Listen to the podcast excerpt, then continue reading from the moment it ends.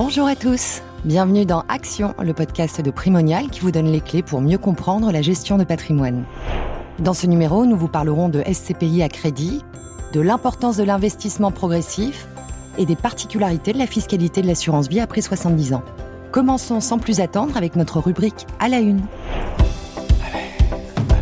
À la une. Le succès des SCPI ne se dément pas depuis plusieurs années. Il faut dire que les atouts sont nombreux, mutualisation du risque locatif, régularité des revenus, potentiel de rendement attractif et possibilité de les acquérir par un financement à crédit. C'est sur ce dernier point que nous allons nous attarder aujourd'hui. Pour bien comprendre l'importance du financement, nous accueillons Nathalie Chevalier, directrice du département financement de Primonial. Bonjour. Bonjour. Le financement des SCPI à crédit reste confidentiel et méconnu du grand public. C'est pourtant l'un des seuls placements financiers qui peut bénéficier à la fois de l'effet de levier et de montage sur mesure. Attention néanmoins, le souscripteur ne doit pas tenir compte exclusivement des revenus provenant de la SCPI, compte tenu de leur caractère aléatoire pour faire face à ses obligations de remboursement. En cas de défaillance au remboursement du prêt consenti, les parts de la SCPI pourraient devoir être vendues, pouvant entraîner une perte de capital. S'il s'agit d'une SCPI fiscale, le bénéfice de l'avantage fiscal accordé pourra être mis en cause, Enfin, en cas de vente des parts de la SCPI à prix décoté, l'associé devra compenser la différence éventuelle existant entre le capital restant dû, en vue de rembourser le solde de son prêt, et le montant issu de la vente de ses parts. Qu'est-ce que l'effet de levier? Il s'agit d'un principe financier qui consiste à s'endetter pour augmenter sa capacité d'investissement, et donc augmenter son capital à long terme. Pour que ça soit plus parlant, j'aime bien utiliser cette analogie. Imaginons une énorme pierre dans un jardin que l'on veut déplacer. Sans outils, on utilisera ses bras et on fournira un effort considérable. C'est l'achat cash. Avec une bêche, on pourra soulever la pierre plus facilement. Et plus on s'éloignera de l'objet, plus l'effort sera facile. C'est l'achat à crédit. Plus la durée de crédit sera longue et plus l'effort d'épargne sera réduit. Dites-nous, vous parlez de durée, mais comment prendre en compte l'aspect taux? En France, la culture du crédit est très centrée sur l'achat de la résidence principale et le réflexe est d'aller challenger le meilleur taux. Or, dans l'investissement locatif, ce n'est pas le taux qui est le plus important, c'est le montage. Qu'est-ce qu'un bon montage? De façon générale, un bon montage, c'est celui qui a la durée la plus longue possible, sans apport. C'est comme cela que l'effet de levier est optimal. Il faut ensuite que le montage s'adapte à la situation du client et à ses objectifs. Avez-vous un exemple à nous donner? Prenons le cas d'un client avec un taux marginal d'imposition ou TMI à 11% et dont les revenus ne sont pas suffisants pour prétendre acheter un bien immobilier direct. Avec les CPI, le client pourra ajuster sa souscription à partir de 30 000 euros et ainsi se constituer un patrimoine avec un effort d'épargne adapté. Est-ce toujours intéressant pour des personnes ayant une TMI plus importante? Oui, mais le montage va être différent. Il faut pousser le raisonnement encore plus loin en couplant deux types de SCPI. Prenons cette fois l'exemple d'un client avec une TMI à 41% qui cherchera à réduire l'impact fiscal au maximum. La première étape consiste à acheter des SCPI de rendement via un prêt amortissable sur la durée la plus longue possible. On y ajoute dans le même temps une souscription de part de SCPI de capitalisation. La SCPI de capitalisation ne sert pas de loyer, mais les intérêts d'emprunt sont déductibles. Pour ne pas alourdir l'effort d'épargne, l'idéal sera de monter ce financement en in fine, c'est-à-dire que le remboursement se fera à la fin du crédit. Et comment ce montage permet de réduire la fiscalité? C'est en cumulant les intérêts d'emprunt des deux financements que l'on parvient à neutraliser toute ou partie de la fiscalité. Ce montage rencontre un franc succès auprès de nos partenaires et de nos clients. Merci Nathalie pour ces explications. Passons maintenant à notre rubrique Le décodeur. Le décodeur, le décodeur. Le décodeur. Le décodeur. En matière d'investissement, la diversification constitue la règle d'or numéro 1 car elle permet de s'exposer à différentes classes d'actifs et ainsi limiter les risques d'un portefeuille financier. Néanmoins, face à des marchés de plus en plus volatiles, se pose la question du moment opportun pour investir la fameuse problématique du market timing. Qui a-t-il derrière cette expression? Nous accueillons Nadine Trémolière, directeur de Primonial Portfolio Solutions, pour nous aider à y voir un peu plus clair. Bonjour Nadine. Bonjour. Cette expression anglaise désigne le moment le plus opportun pour investir sur les marchés ou au contraire en sortir en fonction des prévisions réalisées. Tout investisseur a la hantise d'investir au plus haut ou de vendre au plus bas. Or, il est extrêmement compliqué, même pour les professionnels, d'anticiper l'évolution des marchés financiers, tant il y a de facteurs qui peuvent influer, économiques, monétaires, géopolitiques, voire sanitaires. Si l'on prend l'exemple de l'année 2020, aucun analyste n'avait anticipé que les marchés subiraient de telles variations en conséquence de la crise du Covid. Et face à cette incertitude, que faire? L'investissement progressif permet de pallier ce manque de visibilité. Cela consiste à investir à intervalles réguliers sur les marchés, en fractionnant ses investissements sur plusieurs périodes et ainsi équilibrer les phases de hausse et de baisse pour aboutir à un prix d'achat lissé. Prenons l'exemple d'un investisseur qui souhaite placer 3 000 euros à raison de 1 000 euros par mois durant 3 mois sur un support dont la valeur change mensuellement. Si la valeur d'acquisition de la part vaut 100 euros, l'investisseur pourra acquérir 10 parts. En cas de hausse de marché, si la part monte à 115 euros, l'investisseur ne pourra acquérir que 8,70 parts et inversement, si la valeur baisse à 80 euros, il pourra acquérir 12,5 parts. Au travers de cette illustration, on comprend aisément que le fait d'investir de manière progressive permet de lisser les variations boursières et de réduire le coût moyen d'acquisition sur le long terme.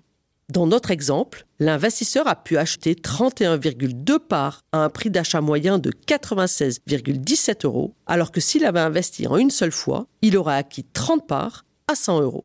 L'investissement progressif a-t-il d'autres atouts? Hormis d'obtenir différents points d'entrée sur le marché et ainsi de lisser le prix d'achat, l'investissement progressif permet aux épargnants d'éviter de céder à leur biais psychologique et de supprimer toute décision subjective. Quel investisseur n'a pas été tenté de vouloir dévier de sa stratégie initiale pour gagner plus et s'est finalement retrouvé pénalisé? Investir en bourse ne signifie pas spéculer. Du point de vue de la constitution du patrimoine, l'investissement progressif permet d'investir sur les marchés financiers avec un effort d'épargne réduit. Si vous investissez par exemple 100 euros par mois, vous aurez ainsi épargné 1200 euros à la fin de l'année. Concrètement, comment mettre cela en place? Si on prend l'assurance vie qui est le placement préféré des Français, deux options permettent d'entrer progressivement sur les marchés. L'investissement progressif et les versements libres programmés, également connus sous l'acronyme VLP. Ces deux options peuvent être mises en place à tout moment dans le cadre d'un contrat d'assurance vie, soit lors de la souscription, soit en cours de vie du contrat. La première option, à savoir l'investissement progressif, consiste à réaliser un arbitrage, c'est-à-dire transférer des sommes d'un support d'investissement à un autre. À la mise en place de cette option, l'investisseur définit le support de départ, d'où les sommes seront prélevées, le support d'arrivée qui réceptionnera ces sommes, la fréquence des investissements ainsi que le montant total à arbitrer. Une fois l'option paramétrée, la somme définie est progressivement et automatiquement transférée du support de départ vers le ou les supports d'arrivée. L'option prend fin quand la totalité de la somme à investir a été transférée sur le ou les supports d'arrivée. Et quelle est la deuxième possibilité? La deuxième option est de mettre en place des versements libres programmés. Cette méthode permet à l'investisseur de verser régulièrement le même montant sur le ou les supports de son choix, logés au sein de son contrat d'assurance vie. En plus d'espérer pouvoir lisser le prix d'acquisition des supports, cette solution apporte une bonne discipline d'épargne car effectuée régulièrement et automatiquement. Les sommes sont prélevées sur le compte courant de l'investisseur qui détermine, au moment de sa mise en place, le montant et la fréquence du versement. Vous avez évoqué les différentes possibilités dans le cadre de l'assurance vie. Y a-t-il d'autres enveloppes qui permettent d'investir progressivement? Oui, il est tout à fait possible d'effectuer des versements programmés sur un compte titre ou un PEA grâce aux différentes options disponibles sur ces supports. L'offre en la matière varie selon les établissements financiers, tout comme les frais associés à ces options. De façon générale, l'investissement progressif constitue une solution intéressante pour piloter son épargne, et d'autant qu'il peut être déployé au sein de différentes enveloppes assurance vie, compte titre, PEA. Quant aux modalités de déploiement, je recommanderais aux épargnants de se rapprocher de leur conseiller en gestion de patrimoine ou de leur banquier afin de déterminer quelle est l'enveloppe la plus adaptée à leurs besoins pour investir sur les marchés financiers. Merci Nadine. Il est maintenant temps de passer à notre dernière rubrique, Parlons épargne. Parlons épargne. Parlons épargne. Dans cette rubrique, nous donnons la parole à nos auditeurs en répondant à leurs questions. Aujourd'hui, Irina, 71 ans, souhaite savoir s'il est encore intéressant de réaliser des versements sur son contrat d'assurance vie. Pour répondre à cette question, nous accueillons Alexandre Boutin, directeur ingénierie patrimoniale chez Primonial. Bonjour et bienvenue. Bonjour.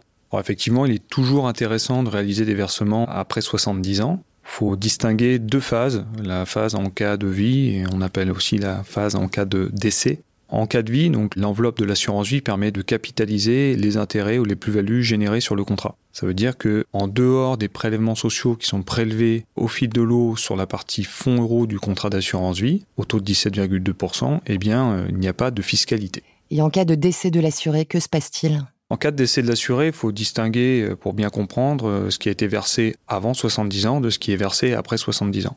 En cas de versement avant 70 ans, chaque bénéficiaire a un abattement de 152 500 euros dans le cadre de la transmission des capitaux. Au-delà de ces 152 500 euros, il y a une taxation de 20% qui s'applique jusqu'à 852 500 euros de capitaux transmis, et au-delà de 852 500 euros, il y a une fiscalité de 31,25%. A contrario, pour les primes qui sont versées après 70 ans, eh bien, s'applique un abattement général, tout bénéficiaire confondu, de 30 500 euros.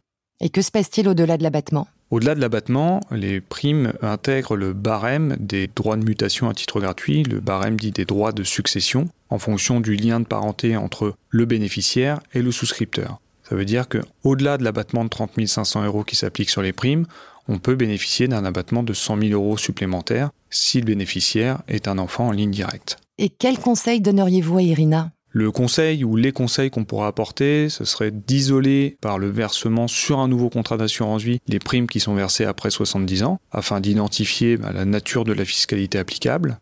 Le deuxième conseil qu'on pourrait apporter, c'est faire un audit de l'ensemble des clauses bénéficiaires de tous les contrats d'assurance vie souscrits par Irina, afin d'identifier ceux qui sont soumis à l'article 990 les fameux 152 500 euros d'abattement, et ceux qui sont soumis à l'abattement de 30 500 euros, afin de faire bénéficier au maximum les bénéficiaires désignés à hauteur de 152 500 euros, qui seraient les enfants, et de désigner, s'il y a toujours un conjoint survivant, le conjoint survivant pour les primes qui sont versées après 70 ans, dans la mesure où le conjoint survivant est toujours exonéré des droits de succession.